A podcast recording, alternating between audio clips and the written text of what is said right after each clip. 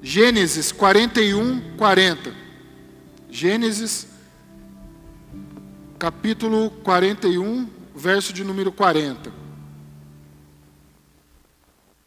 Amém?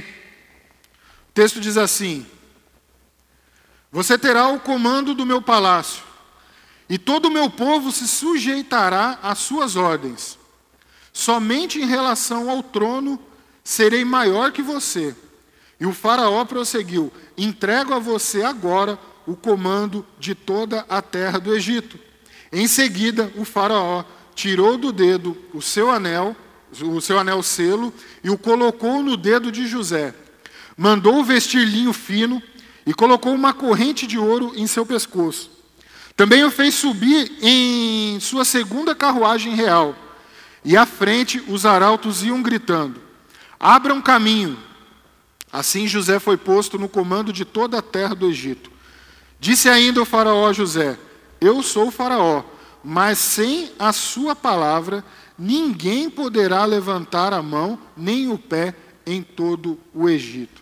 Amém? Quem aqui gostaria de estar recebendo este, é, essa autoridade, esse poder, é, esse reconhecimento, essa honra de ter o privilégio de governar sobre uma nação. Quem gostaria? Só eu? Amém. Todos nós gostaríamos. Todos nós gostaríamos de estar preparados, de ter uma oportunidade, seja ela de governar uma nação, ou seja ela de governar qualquer área da nossa vida ao qual nós estamos sendo colocado, ao qual nós estamos obtendo sucesso, ao qual nós estamos obtendo um destaque, ao qual nós estamos obtendo uma vitória sobre aquilo. A posição que nós lemos aqui, José, ele está recebendo do faraó do Egito uma, um, uma passagem de bastão. Ele está passando ali para ele toda a autoridade do palácio, toda a autoridade sobre a terra do Egito. Ele está falando para ele, ó, você vai receber isso, isso, isso. Você sobre, só não, só não, vai dominar o trono. Ali é meu. Mas fora isso, meu amigo, ó, tudo aqui é seu. Pode dominar, pode controlar, pode fazer tudo. Eu fico pensando a responsabilidade que foi para José, que não era egípcio, mas em chegar numa terra, conquistar aquilo que ele conquistou. E eu me perguntei: será que de fato valeria a pena estar naquela posição? Ou melhor ainda, melhorando a pergunta, como será que foi a caminhada dele, o processo dele até chegar naquele ponto?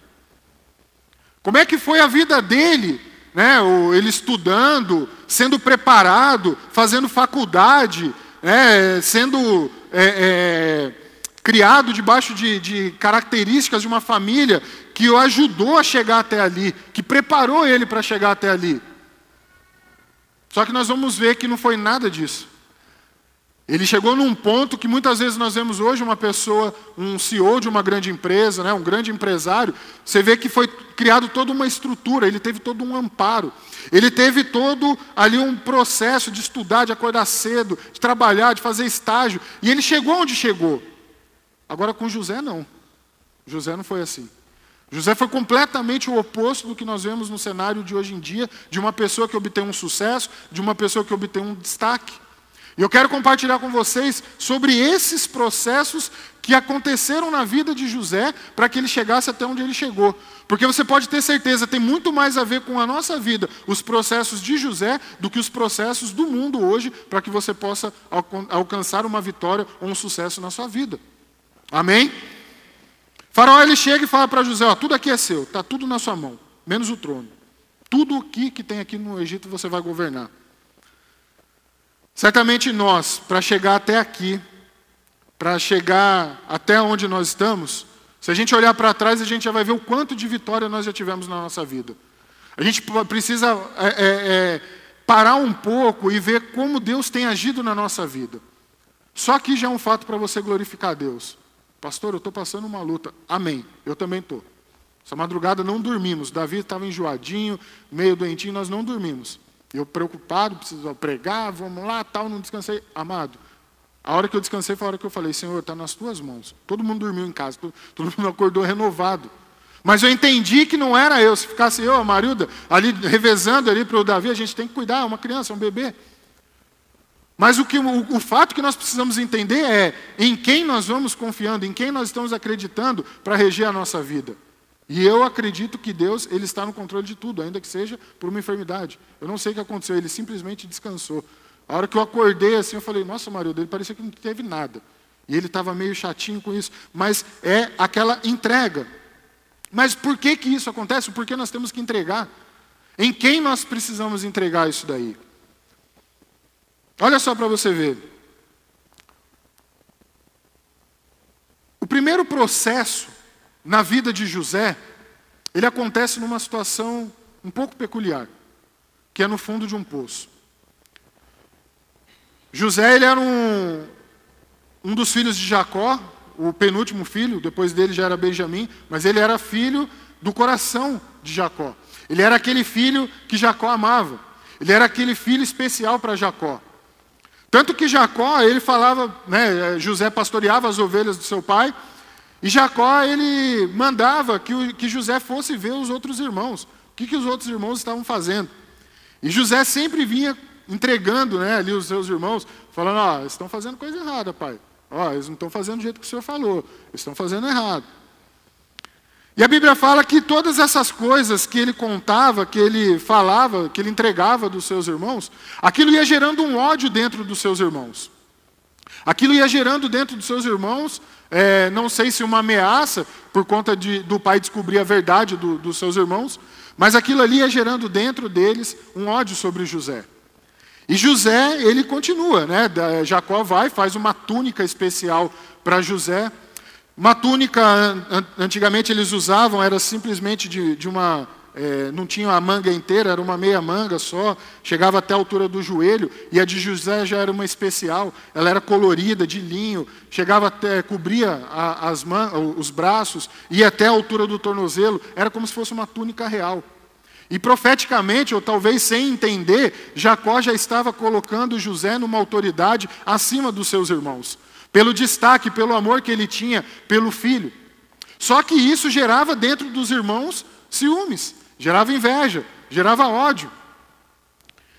E como eu disse, o sucesso de José está muito mais ligado à nossa vida no dia a dia. Porque quem aqui de nós já não passou por uma situação ao qual nós fomos confrontados por alguém tendo inveja da nossa vida, tendo ciúmes da nossa vida, tendo olhando até onde nós chegamos e aquela pessoa ela chegar e falar, ela querer a sua vida, ela querer usurpar, ela não tem a caminhada dela, ela quer ter a sua.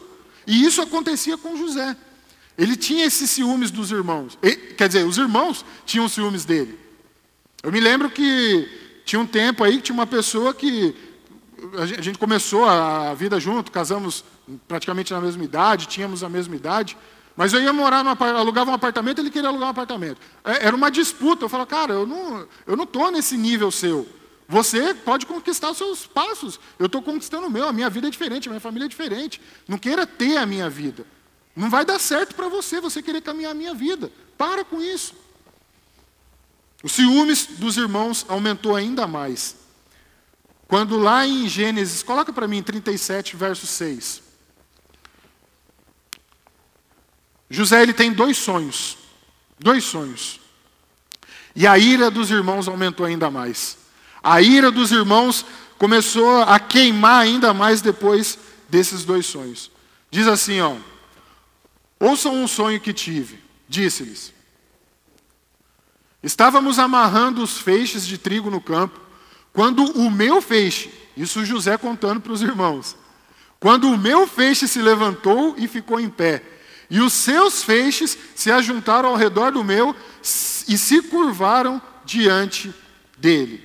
Continua. Seus irmãos lhe disseram: Então você vai reinar sobre nós? Quer dizer que você vai, ser, vai, é, vai nos governar? E o odiaram ainda mais por causa do sonho e do que tinha dito. Continua. Depois teve outro sonho e o contou aos seus irmãos. Tive outro sonho. E desta vez, o sol, a lua e onze estrelas se curvaram diante de mim. Quando o contou ao pai e aos irmãos, o pai o repreendeu e lhe disse: Que sonho foi esse que você teve? Será que eu, sua mãe e seus irmãos viremos a nos curvar até o chão diante de você? Verso 11. Assim, seus irmãos tiveram ciúmes dele. O pai, no entanto, refletia sobre aquilo. Sensibilidade do pai, a experiência do pai, ainda mais Jacó, né? Teve tanta experiência que a gente já sabe. Mas ele foi esperto, seus irmãos não. Agora pense, você alcança ali uma, uma, uma situação, vou, melhor ainda, vou melhorar esse, esse exemplo aqui. Você está no seu trabalho, chega de repente ali uma pessoa nova, um funcionário novo.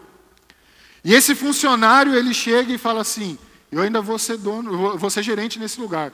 Eu ainda vou ser dono desse lugar. Eu ainda vou ser supervisor nesse lugar. Vou ser o encarregado nesse lugar. E você já está ali, ó, há um tempo naquela caminhada. E aí você olha para essa pessoa e pensa o quê? Esse moleque está louco? Estou aqui há tanto tempo, não estou conseguindo. Esse moleque vai chegar agora? Quem já pensou isso? Você pensa. Você está lá mais tempo, você está ali trabalhando, você não está vendo o resultado, mas você está ali. Ah, pô, tenho 10 anos de casa. O moleque acabou de chegar agora, ele vai mandar? Só que esse é o nosso engano. Esse foi o mesmo erro de José. Eu estou dando um exemplo aqui. Os irmãos tentaram matar o sonho de José. E constantemente nós estamos tendo os nossos sonhos sendo mortos por outras pessoas, ou até mesmo nós querendo matar os sonhos de outras pessoas, porque está faltando em nós a percepção de entender o que Deus quer da nossa vida. Às vezes você está 10 anos no trabalho esperando uma promoção, mas o que, que você fez para ver essa promoção? O que você se preparou para aquilo ali? E aí vem uma pessoa que está se preparando e você vai querer matar o sonho dessa pessoa? Não, cuidado. Às vezes o erro está em nós. Então nós vamos precisar mudar dentro de nós esse entendimento, porque nós mesmos podemos cometer esse engano de às vezes estar enciumado pelo sucesso de outra pessoa. Não. Cada um tem que caminhar na sua trajetória. Cada um tem o seu propósito, por isso é muito importante a gente descobrir o nosso propósito. Você vai matar uma pessoa dessa que tem, que tem sonho? Você vai esconder essa pessoa? Eu digo para você, os irmãos de José, eles tentaram matar José. A ideia deles era matar. Um chegou e falou: vamos matar ele. O mais velho lá, Rubem, falou assim: não, vamos matar não. Vamos jogar ele num poço aqui. E é muitas vezes aonde nós nos encontramos. É no fundo de um poço. Às vezes nós estamos ali moralmente no fundo do poço, porque a gente não está conseguindo conquistar aquilo que Deus preparou para nós, ou ainda a gente não entendeu o que Deus preparou para nós, e a gente vai se enfiando cada vez mais num buraco. E a gente vai se escondendo, assim como José foi jogado pelos seus irmãos. O caso dele só foi diferente porque o dele, os irmãos jogaram, mas muitas vezes nós estamos no fundo do poço porque nós nos colocamos naquela posição. Eu quero dizer para você que fundo do poço não é lugar para filho de Deus, para filho de Jesus estar não, também. É, fundo do poço não é para eu e você estar não. Amém? Muitas vezes a pessoa ela chega a, a esconder, né, a, a, a, a se omitir de algumas coisas, de alguns fatos na vida dela, de não se preparar para alcançar em Deus coisas maiores. E eu falo em coisas em Deus, porque, meu amado, é muito importante você entender. Quando José ele tem esse sonho, ele não falou para os irmãos assim, agora eu vou brigar com vocês e vou mandar em vocês por causa disso. Não, ele simplesmente contou. E muitas vezes nós cometemos o erro de contar aquilo que Deus colocou no nosso coração para outras pessoas. E aí acontece a mesma coisa que aconteceu com José. As pessoas elas vão tentar matar seus sonhos. Então agora se coloque naquela posição que eu coloquei, é, que nós nos colocamos agora, de ser aquela pessoa com 10 anos no trabalho e vem uma pessoa nova. Agora inverte. Coloca você no lugar dessa pessoa que está chegando agora, que já está começando a sua vida, ou chegou num trabalho, chegou numa família, seja onde for, se encaixe no contexto da sua vida.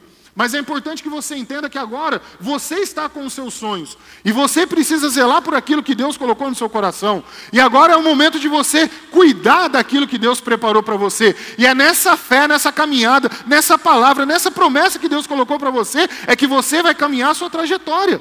Se você ficar contando os seus sonhos para outras pessoas, eles vão ficar enterrando, vão ficar colocando você num poço, vão menosprezar os seus sonhos, porque ninguém vai acreditar em você a não ser Deus e você. Porque Deus colocou a promessa, Ele sabe o que quer para você, e você que tem que confiar nele e crer, através da sua fé, que vai se cumprir os propósitos na sua vida.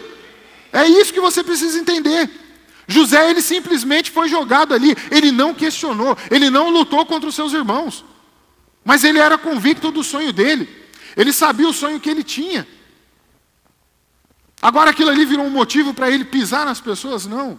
Meu amado, Deus às vezes colocou em você uma palavra, um sonho, que você vai ser alguém que hoje, hoje, aqui, de domingo de manhã, você fala assim: é impossível eu estar nessa situação que Deus falou. Eu nem, nem sei se foi Deus que falou isso para mim. Eu quero dizer para você: se mantenha firme, porque se você ainda não alcançou aquilo que Deus colocou no seu coração, é porque você não está fazendo aquilo que Ele pediu para você fazer.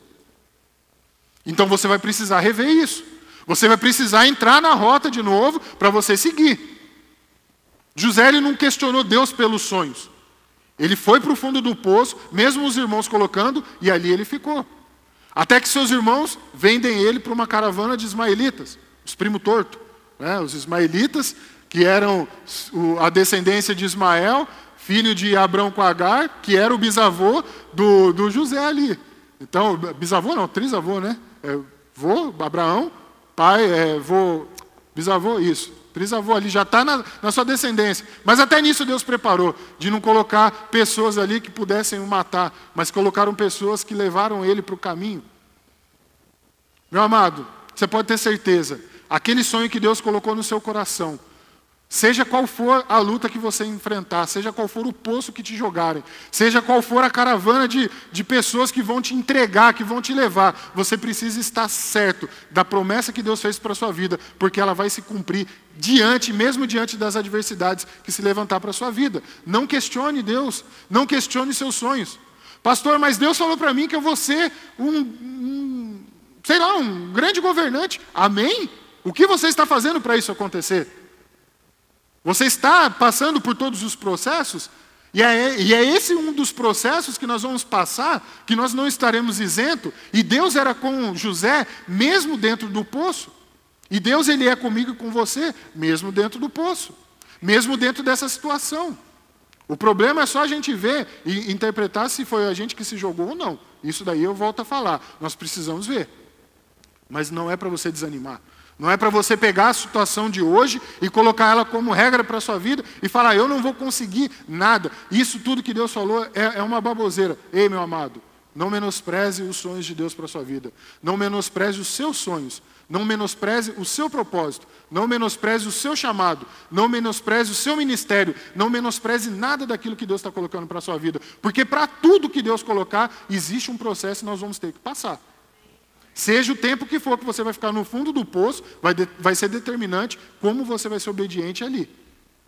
E José continua ali, firme. Ele está ali. tranquilo. Eles estão vindo. Vão me vender.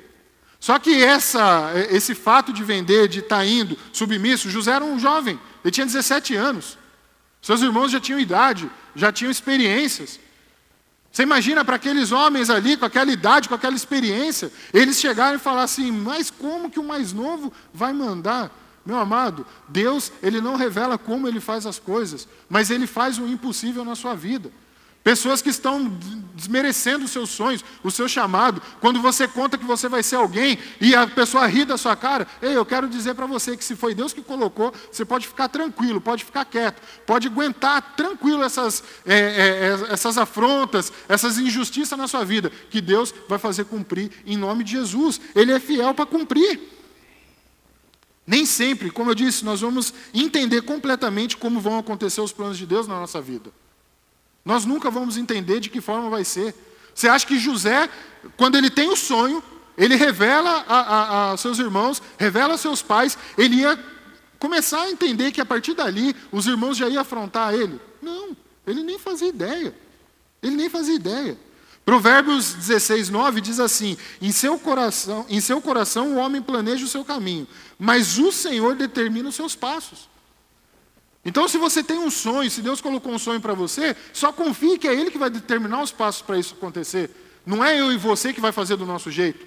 Outro dia eu brinquei com a Marilda, né? A Marilda falou assim: Poxa, podia acontecer de Fulano fazer isso, Ciclano assim, assim, assado, ia dar certo. Eu falei: Para, não é isso. Não é a gente fazer para Deus o que Deus quer, é Ele fazer do jeito menos inesperado. E você pode ter certeza que vai ser do jeito mais. É, é, é De uma maneira que ninguém acreditaria que fosse acontecer, mais improvável. Seria da maneira mais improvável que Deus vai agir, porque através daquilo ali a glória dele vai ser manifesta através da sua vida. É no impossível. Ele age no impossível. Se fosse assim, a gente ia, com certeza, estar tá todo mundo no fundo do poço. Ninguém ia conseguir sair daquele lugar. Porque a gente não sabe como. Se você prestar atenção, José, ele sai do fundo do poço pelos próprios irmãos que o colocaram e vende. Então a ideia não foi colocar ele deixar ele ali morrer, poderia até ser, mas eles mesmos já tiraram ele dali. Então às vezes as mesmas pessoas que vão te colocar vão ser as pessoas que vão te tirar. Amém? Às vezes nós precisamos entender que pessoas vão tentar colocar, mas também pessoas que vão nos tirar. Nós vamos precisar de pessoas para nos tirar dali. E ele foi, ele foi vendido. Até então você vai falar assim, poxa, mas esse cara, esse início que você está contando, é o mesmo que virou governador? É esse mesmo. Pode ter certeza. Pode ter certeza que é esse. Se agarre naquilo que Deus já disse para a sua vida. Se baseie a sua esperança, a sua fé naquilo que Deus colocou para você, nos propósitos que Deus colocou para a sua vida, nos seus sonhos. Se baseie nisso. Esse é um processo que vai fazer parte. Todos nós vamos passar por isso. Todos nós vamos ter uma história que, para quando a gente chegar na posição que Deus quis, e ali foi o propósito maior de Deus para a vida de José, aquele sucesso, né? Hoje nós colocamos uma palavra sucesso, né? É, José poderia ter sido um homem de sucesso, mas a história dele para chegar até onde ele chegou foi preciso passar primeiramente pelo processo do fundo do poço.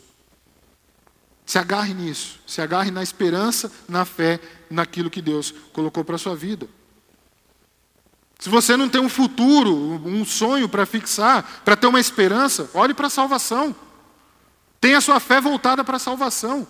Pastor, mas eu não tenho nada, Deus não revelou nada ainda. Calma, continue orando para que Deus revele o propósito para a sua vida. Mas entenda que você já tem a sua salvação, baseie-se nela. Esteja com seus olhos voltados para a salvação. Isso já é o suficiente para você caminhar olhando para frente e não para os lados, para você não desviar seu caminho, cair em outros poços, amém? Então isso daqui já é o suficiente para você começar a sua caminhada. Então não é porque você já tem um sonho, porque você já tem um propósito, porque você já tem uma promessa. Não, mas eu cheguei agora aqui, eu não conheço nada, eu não sei o que é igreja. Você já está na parte de um processo, porque você já escolheu estar na caminhada com Cristo. Se você está hoje aqui e ainda não teve encontro com Cristo, já é o primeiro processo que você enfrentou, porque você já está aqui, porque você reconhece quem Ele pode ser e quem Ele pode mudar, mudar o contexto da sua história. Deus, Ele é perfeito, Ele sabe de todas as coisas. Olha só.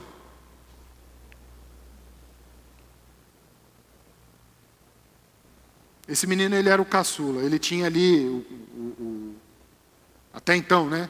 Depois vem Benjamim. Mas ele é um homem que foi fiel a Deus em todos os momentos.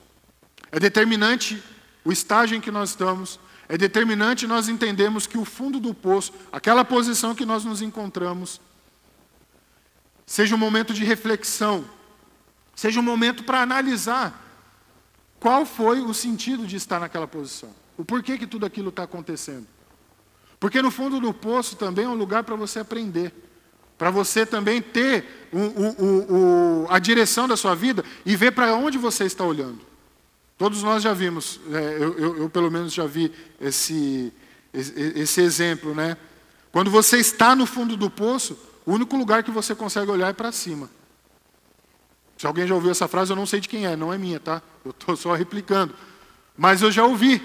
Então, quando você está no fundo do poço, meu amado, o único lugar, a única esperança que você tem é olhar para cima. É de cima que vai vir um socorro para a sua vida. É de cima que vai vir um resgate para a sua vida. É de cima que vai vir a confirmação para a sua vida. É do alto, é lá de cima que vai vir toda a direção para a nossa vida, para que nós possamos continuar a nossa caminhada em nome de Jesus. Amém? Tem momentos na nossa vida em que nós encontramos é, num poço por conta de algumas condições impostas por outras pessoas. Um exemplo, uma traição. Uma traição leva uma pessoa para o fundo do poço. Uma notícia de uma doença leva a pessoa para o fundo do poço. Um filho, ah, os pais descobrem que o filho está tendo problema com droga, envolvimento com outra coisa, isso leva a pessoa para o fundo do poço. uma decepção. Só que a gente precisa ter o entendimento de que tudo isso que acontece não é para nos matar. Deus não quer matar você. Muito pelo contrário. Deus ele quer te dar vida. É vida em abundância. Quando você tiver se encontrar numa situação, no momento, eu fui traído, fui rejeitado, ninguém me quis, Ei, meu amado, Deus, Ele está te esperando de braços abertos. Ele quer receber você do jeito que você é, na situação que você estiver. E se você estiver no, no fundo do poço, Ele é a única esperança para a sua vida. Ele é o único socorro presente na sua vida. No fundo do poço você não vai ter mais nada. A não ser que alguém jogue uma corda. E se jogar uma corda, você vai ter que tentar jogar de novo. Se não amarrar ela. Então, meu amado, sua esperança, a sua fé deve estar voltada para Deus. É Ele que vai determinar o futuro para a sua vida. Amém? Você pode dar um aplauso ao Senhor aí?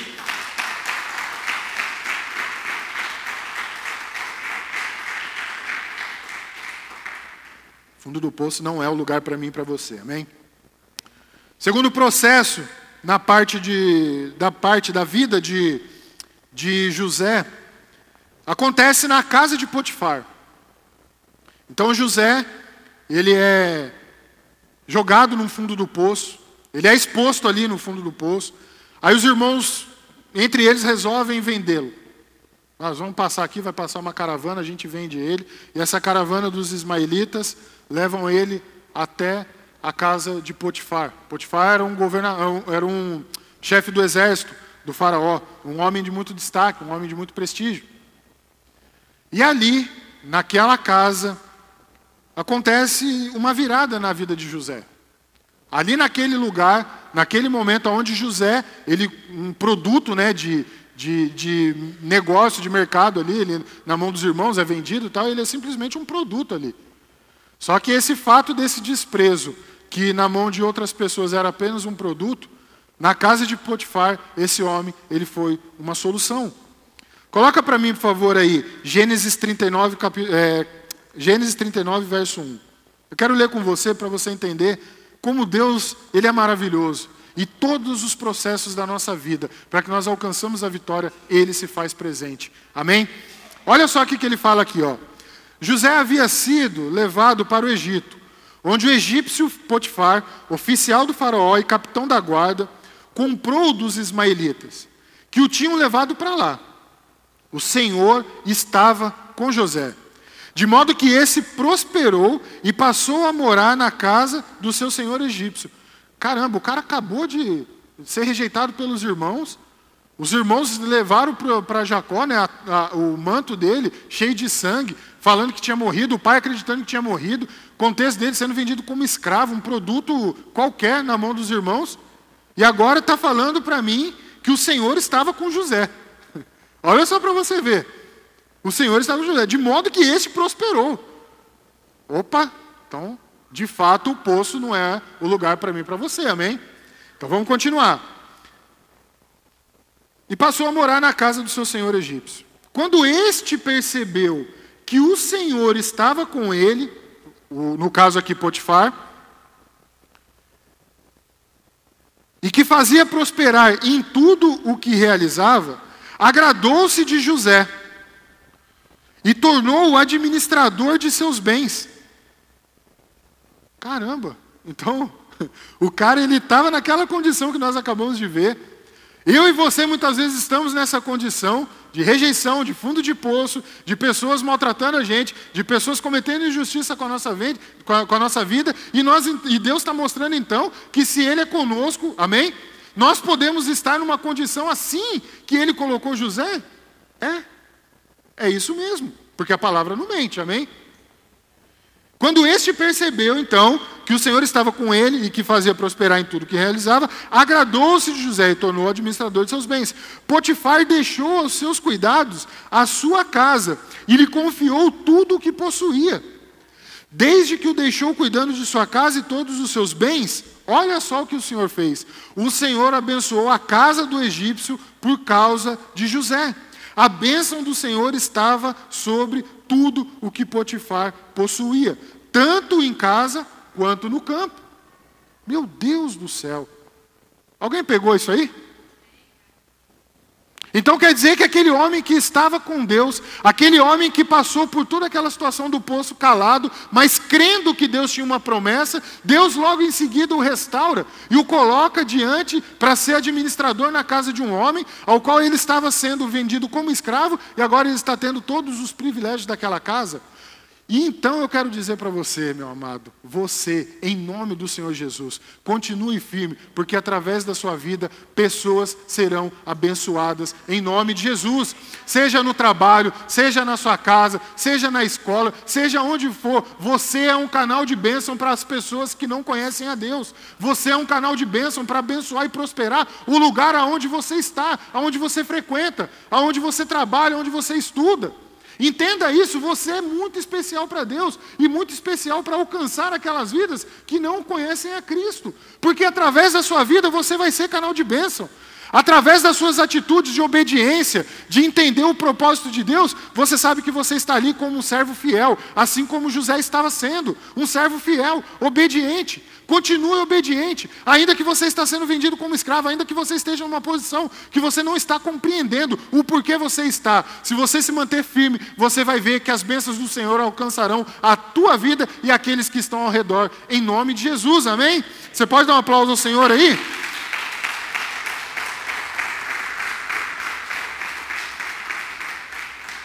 Olha só como que é precioso você servir a Deus. Como é fundamental que nós sejamos obedientes à palavra de Deus. Como é fundamental que nós tenhamos uma vida íntegra, uma vida correta. Isso é fundamental para a nossa vida, amados. Seja fiel. José ele poderia estar numa terra, ele né, podia até estar numa terra que não era dele. O Egito não era o lugar onde ele nasceu. Ele era hebreu, ele não era egípcio. Podia né, ter, ter sido vendido, menosprezado. Mas uma coisa que fica claro é que Deus nunca se esqueceu dele. Deus nunca se esqueceu de mim. Deus nunca se esqueceu de você. Seja qual for a situação que você está passando, passe por esse processo em obediência a Deus, crendo nas promessas dele, porque você pode ter certeza que ele não se esqueceu de você. Pastor, eu estou passando uma luta no trabalho. Se mantenha firme, continue fiel que você vai ver as bênçãos do Senhor alcançando aquele lugar. Aquele lugar vai prosperar por causa de você. Você pode ter certeza disso. Pastor, a minha família, eu sou o único convertido. Se mantenha fiel, porque através da sua vida, a sua família vai prosperar e todos serão alcançados.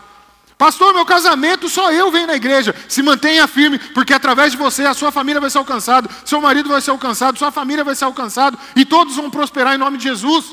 Pastor, na minha sala de aula, todo mundo fala contra a Bíblia, fala contra a palavra de Deus, mas só tem eu de crente. Se posicione, se mantenha firme, porque através de você eles vão ver o seu testemunho de obediência, de fé, e através da sua vida todos vão ser alcançados. Meu amado, só não alcança quem não quer, só não busca quem não quer, mas não é compromisso meu. O meu compromisso e seu é se manter fiel nas promessas de Deus. É esse o nosso compromisso, ser obediente, mesmo diante das lutas. Deus ele vai nos dando oportunidades. Deus vai nos colocando em condições ao, ao qual nós temos que honrar aquela posição. Nós devemos honrar onde Deus nos colocou. Esse é o nosso maior testemunho de fé. Às vezes você não tem opção ou oportunidade de falar com alguém do seu trabalho, mas a sua conduta naquele lugar vai fazer com que as pessoas enxerguem Deus em você. José, ele recebe toda essa honra ali. E ainda não é o texto que eu li no começo, tá? Isso aqui foi no, no meio do caminho. Foi o alto de, o primeiro alto de José. Só que acontece um negócio muito é, estranho naquele lugar, né? A, a, a, Bíblia fala que José ele, ele era é, tinha uma beleza que chamava atenção e chamou a atenção da pessoa errada, né? Chamou a atenção da mulher do, do Potifar. E essa mulher sente uma atração por ele e tenta agarrar ele de todo jeito. É, a posição dela fazia com que ela se sentia no direito de tê-lo como um servo, como um escravo, para fazer o que quisesse. E não era isso. Ele era fiel e íntegro àquilo que Deus colocou para a vida dele. Ele estava ali para servir Potifar, servir a casa. E a casa, a família estava tudo sendo abençoado, amém? Não somente a casa, como o campo. Ou seja, a extensão de tudo aquele lugar estava sendo abençoado através da vida dele, porque Deus era com ele.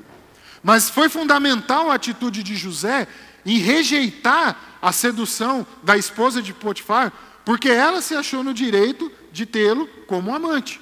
E ele fala: Não, não vou me entregar, eu sou fiel, vou manter fiel. Quantas vezes nós não recebemos algumas investidas de Satanás aonde nós estamos?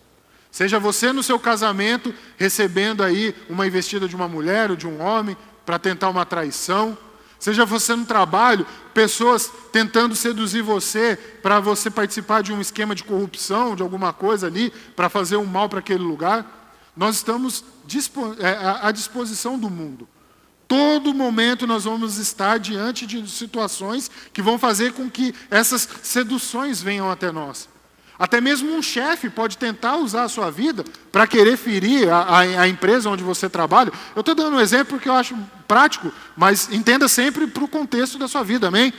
Então, se de repente você está ali no seu trabalho, o seu chefe chega e fala assim: olha, tem um negócio aqui para a gente fazer, com certeza a gente vai ganhar mais dinheiro. O chefe, o dono nem precisa saber. Ei, se mantenha firme na promessa de Deus, amém? Seja qual for o tempo, não saia do caminho e nem da presença de Deus. José, ele cedeu, ele não cedeu. Ele falou: não, não vou, eu sou fiel ao meu Senhor, não vou. E ele pega e sai, ele foge. E a esposa de Potifar fica ali com o manto dele ali e começa a inventar muitas mentiras a respeito dele, dizendo que ele tinha pegado ela, que tinha é, abusado dela, enfim. Vai esse homem de novo passando por mais uma luta. Vai esse homem passar por mais um processo. Vai esse homem passar por mais uma luta. Então eu tenho um sonho Deus me colocou esse sonho, Deus colocou essa promessa na minha vida, Deus deu para mim um propósito, e agora eu estou caminhando, e dentro desse propósito eu de repente me vejo no fundo do poço, mas consegui sair, consegui fazer com que Deus me honrasse, me colocasse numa posição de destaque, e logo depois cai de novo. A Bíblia fala que as pessoas derrubaram José. Foram seus irmãos, foram a esposa de Potifar. Foi a esposa de Potifar, não ele. Ele se manteve firme, ele se manteve fiel. A verdade, ela sempre vai prevalecer em todas as ocasiões. Ainda que não pareça, ainda que não seja no nosso tempo, nós temos essa mania, né, de querer que seja tudo no nosso tempo, ainda que não seja no nosso tempo, a verdade vai prevalecer sempre. Esse homem ele esteve com a verdade e quando é, a, acontece essa situação, vai para o próximo é, é, vai para o próximo processo que eu quero falar para você, que é justamente o processo da prisão. Então esse homem ele está num processo da casa de Potifar, ele está ali vivendo bem, comendo bem, tinha acabado de ser vendido como escravo, conseguiu conquistar, e agora por conta da mentira da mulher, por conta dessa mulher ter inventado falsas acusações contra ele, esse homem é jogado numa prisão. Coloca para mim, por favor, Gênesis 39, 20.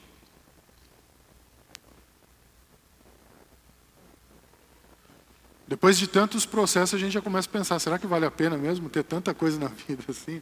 Amado, vale a pena. Vale a pena, porque quer queira ou não, você vai ficar fazendo roda, roda, roda, na mesma posição, enquanto não se cumprir aquilo que Deus determinou para a sua vida. Então é melhor a gente já passar por esse processo, amém? E processo aprende. Processo faz com que a gente aprenda. Diz assim, ó. Mandou buscar José e lançou na prisão, em que eram postos os prisioneiros do rei José ficou na prisão, mas o Senhor, mas o Senhor, lê comigo o que está dizendo, mas o Senhor, e o quê? Concedendo-lhe a simpatia do carcereiro. Por isso, o carcereiro encarregou, encarregou José de todos os que estavam na prisão. E ele se tornou, repete comigo aí, ele se tornou responsável por tudo o que lá sucedia. O carcereiro não se preocupava com nada do que estava a cargo de José, porque o Senhor estava com José e lhe concedia bom êxito em tudo o que realizava.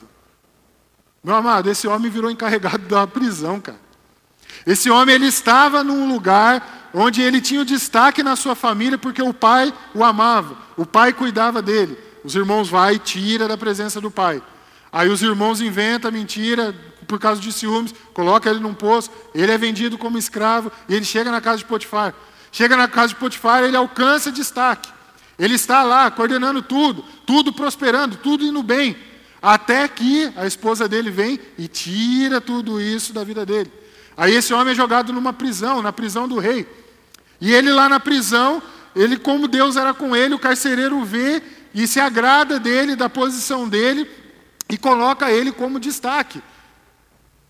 Pastor, o que você está querendo dizer com isso? Eu estou querendo dizer para você que se eu e você nos mantermos firmes, seja onde for que Deus vai nos permitindo estar, nós precisamos manter fiel, porque Deus vai preparando todos os lugares para receber, porque Ele sabe que através de nós todos aqueles lugares serão abençoados, serão prósperos. O homem ele conseguiu ser bênção dentro de uma prisão, amado.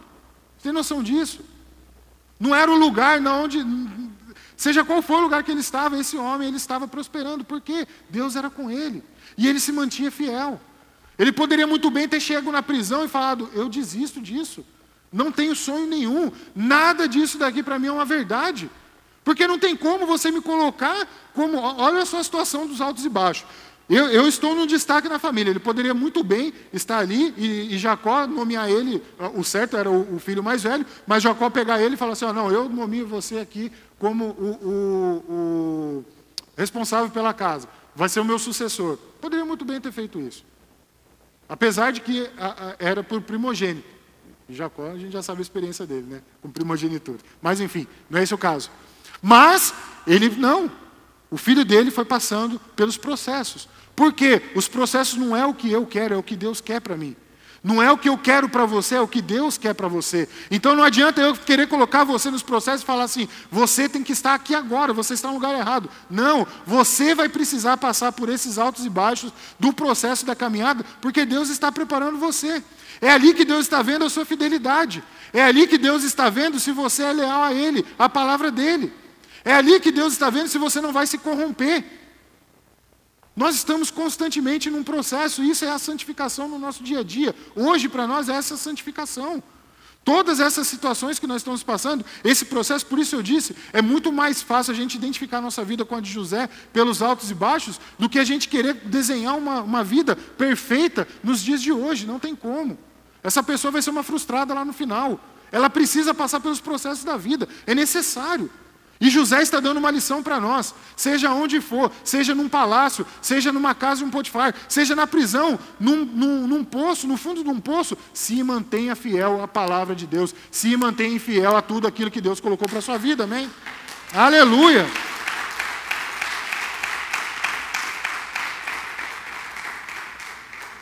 O lugar onde você está, a posição que você ocupa, a sua situação financeira, nada é desculpa para impedir você de representar Deus, de ser um testemunho de Deus. Quantas pessoas você vê, né? Ah, eu estou passando uma luta financeira, nem vou no culto hoje, quero saber de igreja, quero saber esse negócio de Deus, meu Deus do céu. Ah, casamento não vai. Meu amado, não. É nessas horas que nós temos que mostrar ainda mais que nós somos fiéis. É na luta que nós temos que mostrar ainda mais. É ali que nós vamos falar assim: Senhor, eu sei que tem um propósito aqui. Eu sei que o Senhor vai me mostrar alguma coisa aqui. E eu vou aprender. Ainda que seja algo errado, você vai aprender a não fazer mais aquilo. Mas Deus ele tem um propósito para a nossa vida em tudo. E faz parte da nossa vida fazer, é, participar desses processos. José não estava no melhor lugar do mundo, ele estava numa prisão. E mais uma vez, a situação complicada para o lado dele e não era culpa dele. O maior problema é quando nós estamos passando por alguma coisa que não é a nossa culpa. A gente se sente no direito de achar que, por não ser nossa culpa, a pessoa tem que pagar o, o, o, algum castigo, pagar, é, ser responsável por aquilo sendo que aquelas pessoas estavam fazendo parte da vida de José, para que ele estava no propósito que Deus queria para a vida dele, e eles não estavam entendendo. Então, pessoas vão entrar na sua vida, vão ser talvez pedras na sua vida, que você vai ter que passar, mas que no final essas pessoas foram fundamentais para o seu crescimento, para amadurecer a sua vida, para amadurecer a sua caminhada. Por isso que nós não devemos murmurar. Eu sempre uso essa palavra, né, que o crente gosta de murmurar, porque eu fui um murmurador de carteirinha. Eu era um cara que no começo da caminhada eu achava que tudo era uma injustiça. Mas não adiantou. Não adiantou eu querer fazer do meu jeito. Não adianta você murmurar. Você vai murmurar, Deus vai, vai ignorar você. Então a situação sua não é para você murmurar, é para você aprender com esse processo, para você aprender com essa situação. José tinha tudo para se chatear com Deus, para ficar decepcionado. Poxa, me tira de um lugar, me coloca aqui, dá um sonho, estou na casa, agora estou na prisão, o pessoal falando que eu abusei. E aí, Deus? E aí? Estou dez anos nesse trabalho, cinco anos nesse trabalho. Poxa, todo mundo prosperando e nem eu. Não. Você tem motivos, mas você não vai fazer isso. Não é o fato de nós termos razão ou motivo que tem que fazer aquilo que nós achamos que é certo. É certo fazer aquilo que Deus determinou para a nossa vida. Amém? Pessoas que se acham injustiçadas, né? José sabia que Deus estava com ele, meu amado. Seja na casa, no poço, prisão. Quando nós temos certeza de que Deus está conosco, nós não desistimos facilmente, mesmo que tudo pareça difícil. Mesmo que tudo pareça difícil. Você não está entendendo, pastor, a situação que eu estou passando. Eu sei, meu amado, você também não está entendendo a minha. Você também não sabe as lutas que eu passo. Só que as lutas que eu passo tem, condiz com o que eu estou vivendo. Condiz com aquilo que Deus quer para a minha vida. Talvez o que eu estou passando seja muito maior do que aquilo que você está passando. Ou talvez o que você está passando é muito maior. O, que, o fato é que nós temos que entender que Deus é conosco em todos os tempos, que nós temos que ser fiel a Ele e que vai se cumprir tudo o que Ele prometeu, porque Ele é fiel. Se Ele te deu um sonho, se Ele te deu uma promessa, se Ele te deu um propósito, creia e continue firme, porque isso vai se cumprir. Quarto processo que eu quero falar para você nesta manhã, que é o processo do palácio. Como assim palácio? Ele não estava na prisão? Sim, ele está na prisão. Só que quando ele está na prisão, ele conhece duas pessoas ali. Ele conhece o copeiro, o chefe, e ele conhece o padeiro do rei. Esses dois homens têm um sonho, e eles vão ser fundamentais para José, que está ali naquele, na, naquela prisão. Esses homens acordam atormentados ali, com aqueles sonhos, e José interpreta o sonho para eles. O sonho do copeiro foi tranquilo. O sonho do copeiro. Coloca para mim, deixa eu ler aqui, vai. Coloca Gênesis 40, verso 6. Vou ler aqui para que vai ser interessante ler isso daqui.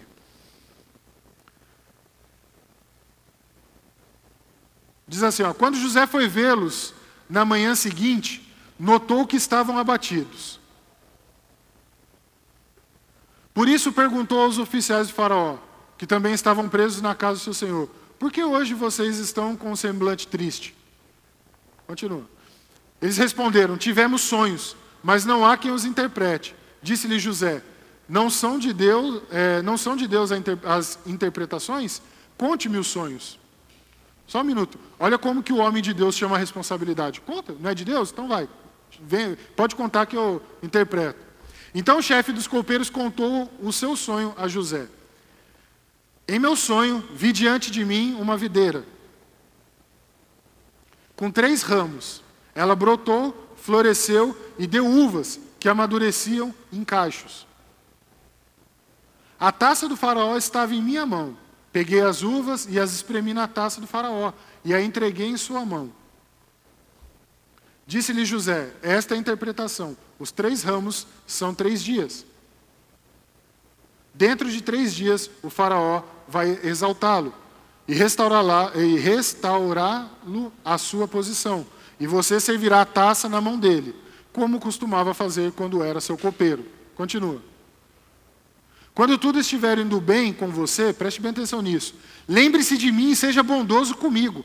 Fale de mim ao Faraó e tire-me desta prisão então ele fala para o copeiro, estou revelando para você, mas deixa eu te pedir uma, um favor. Quando você chegar lá e, e acontecer, porque ele revelou e a promessa ia acontecer, o sonho ia se realizar, amém? Ele falou assim, ó, com toda certeza, lembre-se de mim quando você estiver lá diante de faraó e tire-me desta prisão. Continua.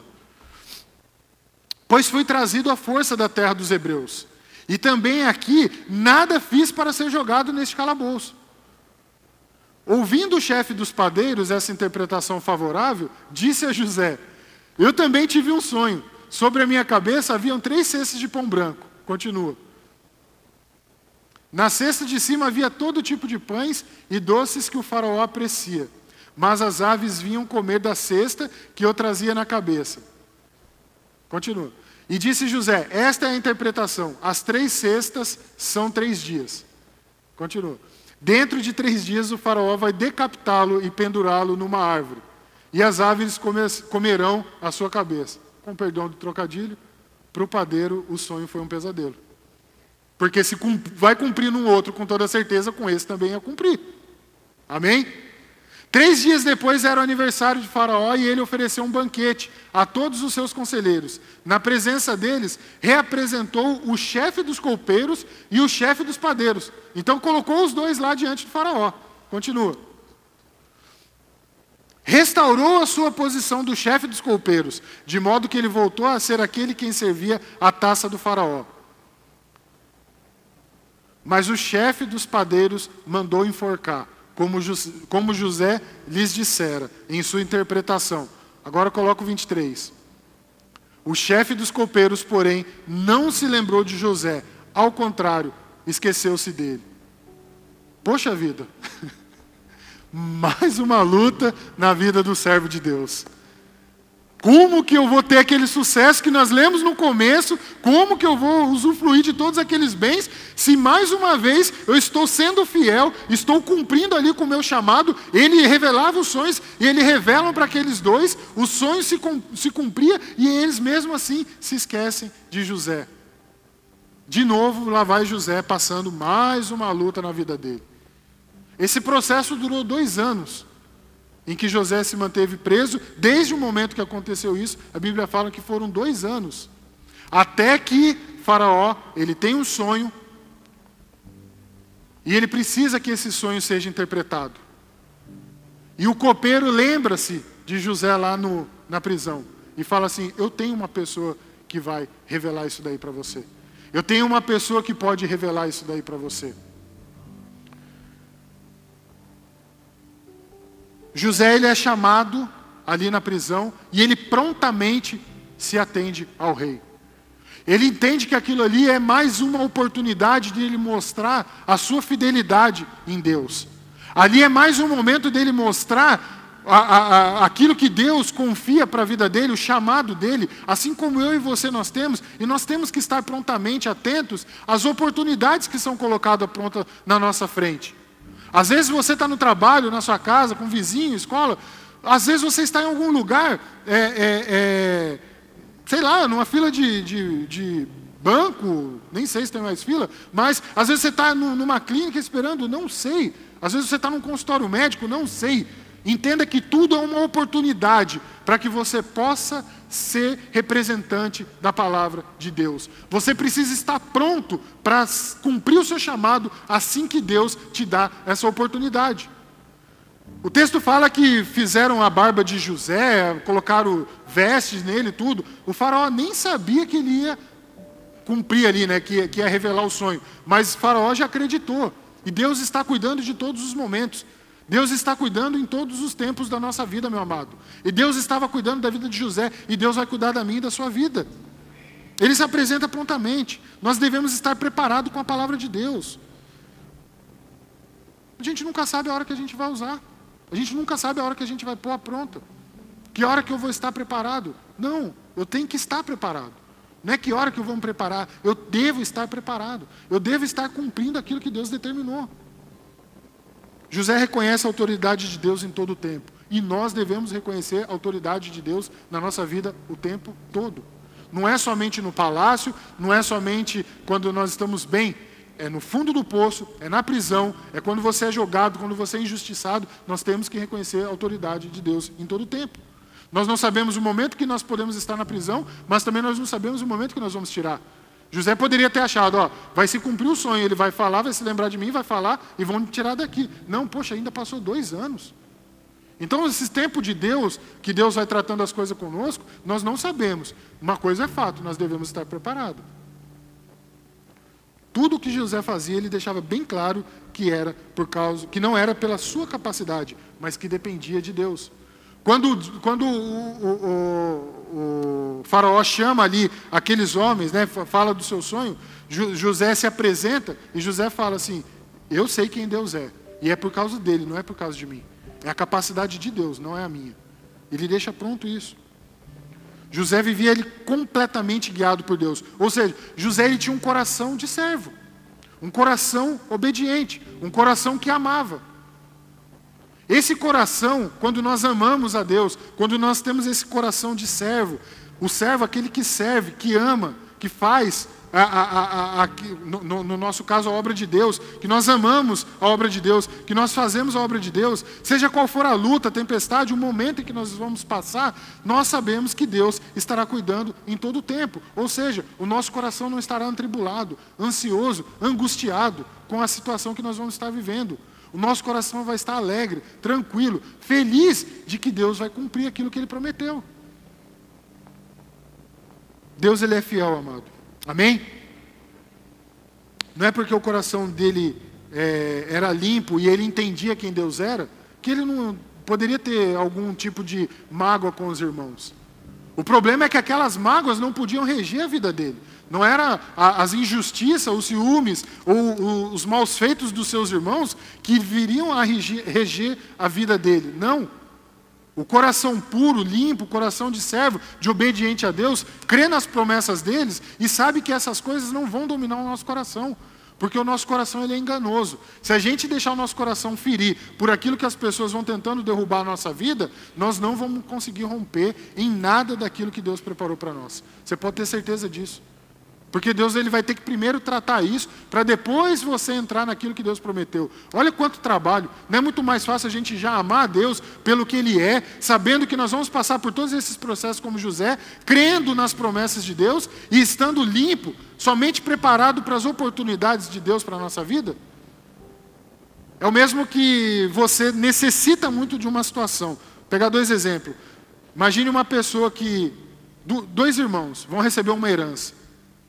Imagine isso. Dois irmãos vão receber uma herança do pai. 500 mil para cada um. Amém? 500 mil para cada um.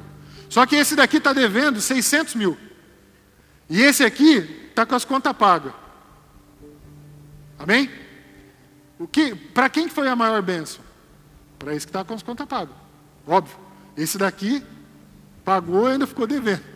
Vamos dar um gasto, vai. Esse que está devendo 500 mil. O que aconteceu? Zerou. Ufa um fôlego para começar de novo. Se ele não entender, ele vai continuar se endividando ainda mais. O que eu quero dizer para você é justamente isso. Na nossa vida, a gente não tem que ficar andando com déficit das coisas de Deus. A gente tem que estar tá andando com a caminhada para que quando as bênçãos venham, elas acrescentem na nossa vida e não sejam um suporte para tampar por um momento. Deu para entender isso aqui? Às vezes nós estamos andando na caminhada e Deus determinou um propósito, um projeto, um sonho para a sua vida. Aí você vai chegar lá na frente e vai falar assim: Poxa vida, eu fico patinando tanto aqui, pecando, voltando lá atrás, errando, que Deus toda hora vira e mexe, eu tenho que ir lá pedir perdão. Ele vai perdoar, ele vai perdoar os nossos pecados, só que daí eu tenho que começar tudo de novo.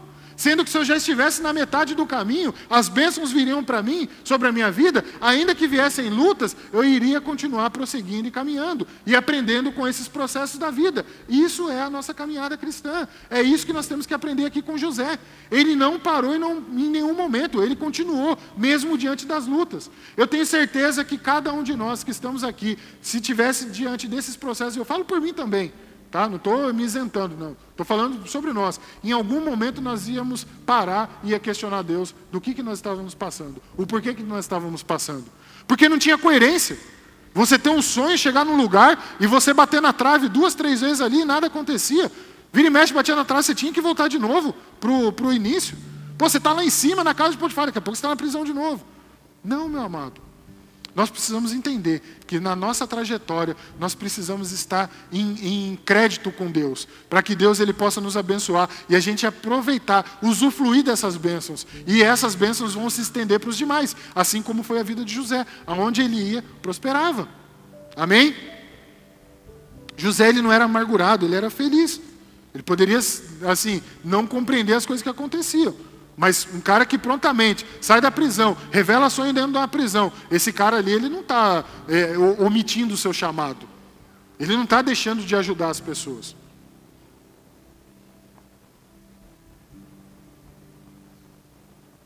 Último processo aqui que eu quero compartilhar com vocês. Que esse processo da, da vitória de José, esse processo desse sucesso, se assim podemos dizer. Não foi possível se ele não fosse obediente, se ele não fosse fiel, se ele não cresce nas promessas de Deus e principalmente se ele não tivesse o perdão. Quando ele está no palácio e ele revela o sonho de Faraó, o Faraó o coloca naquela posição que nós lemos lá no começo do texto, da, da, da ministração. Reconhece ele, confia nele, todo o governo do Egito. Só o trono que não. Mas tudo isso daqui você vai governar. E ali ele começa a governar. Ali ele prepara, no tempo da revelação que ele deu para Faraó, que viriam sete tempos de vacas gordas, né? sete tempos ali, aonde, é, é, sete anos, aonde esse tempo eles iriam acumular a sua colheita de trigo e passariam depois daquilo ali sete anos de escassez. E ele gestou tudo aquilo ali. E nesse período onde ele está gestando esse tempo de escassez, a escassez não atingiu somente o Egito, mas também atingiu aonde seu pai tinha terra, aonde os seus irmãos viviam. E os seus irmãos vão até aquele lugar que eles descobrem que ali está o tesouro, né? ali está a colheita, a fartura. É ali onde está a, a, a provisão de Deus. E os irmãos dele vão até lá. E José, ele reconhece seus irmãos. E José, ele perdoa os seus irmãos pelo que ele fez. E a história acaba de uma maneira é, é, bonita, vamos dizer assim. Onde ele reencontra seu pai, seu pai fica feliz, ele conhece o seu irmão Benjamim, que é o mais novo, que, que os dois, né, é, José e Benjamim são da mesma mãe. Ele, Jacó ainda teve filho com outras mulheres também, com Leia, que era irmã de, de, de Raquel teve também com as, as servas. Então, seus irmãos, o, o, seu irmão legítimo da mesma mãe era Benjamim, ele tinha um carinho muito grande por aquele jovem. A história acaba bem. Mas quantos de nós, quantos de nós ainda não alcançamos aquilo que Deus determinou? Ou porque está faltando obediência da nossa parte, em cumprir aquilo que Deus determinou, em cumprir o chamado de Deus para a nossa vida. Quantos de nós não estamos deixando de liberar perdão por aqueles que fizeram mal no processo da nossa caminhada? Por aqueles que muitas vezes foram injustos conosco? Por aqueles que muitas vezes nos colocaram em situações de fundo de poço, em situações de cárcere, de prisão? Quantas vezes nós não deixamos de perdoar? Ao contrário, nós queremos amaldiçoar aquelas pessoas, nós queremos nos vingar, agir com as nossas mãos. E é necessário que, para que nós alcançamos tudo isso que, Jesus, que, que José alcançou, esse status que ele alcançou, e quando eu falo o status que ele alcançou, o sucesso que ele alcançou, entenda para a minha vida e para a sua, que não é uma posição no governo, não seremos todos nós governadores, não. É exatamente você estar aonde Deus determinou que você estivesse plenamente cumprindo com o seu propósito, aquilo que ele determinou para você. Quando ele alcançou aquela posição de, de, de receber o anel selo, que ele recebeu linhas, que ele recebeu autoridade sobre o povo de Israel, ali começou o chamado dele. Porque ali ele precisou ainda fazer toda a organização para que o Egito pudesse ter o suprimento de trigo. Então ali não acabou, ali não foi o fim, ali foi o começo. Porque depois que aconteceu esses sete anos de, de, de de providência e sete anos de escassez, foi nesse tempo que se cumpriu o sonho que ele teve lá atrás, 13 anos atrás. Se a gente colocar assim dizer, porque ele tinha 30 anos quando ele assumiu o trono, não, mais, né? 30 quando ele assumiu, com 14, vamos dizer assim, ele já estava com seus 40 e poucos anos, quando seus irmãos reconheceram ele. Então, olha só para você ver que o tempo está na mão de Deus, não está na nossa mão. Basta que nós sejamos obedientes e fiéis. Basta que nós continuamos seguindo no nosso propósito. Porque quando nós chegarmos lá onde Deus determinou para a minha vida e para a sua, vai começar a nossa trajetória. Mas você pode estar certo que Deus ali ele vai começar a cumprir tudo que ele determinou para a nossa vida em nome de Jesus. Amém? Você pode dar um aplauso ao Senhor aí, ficar de pé?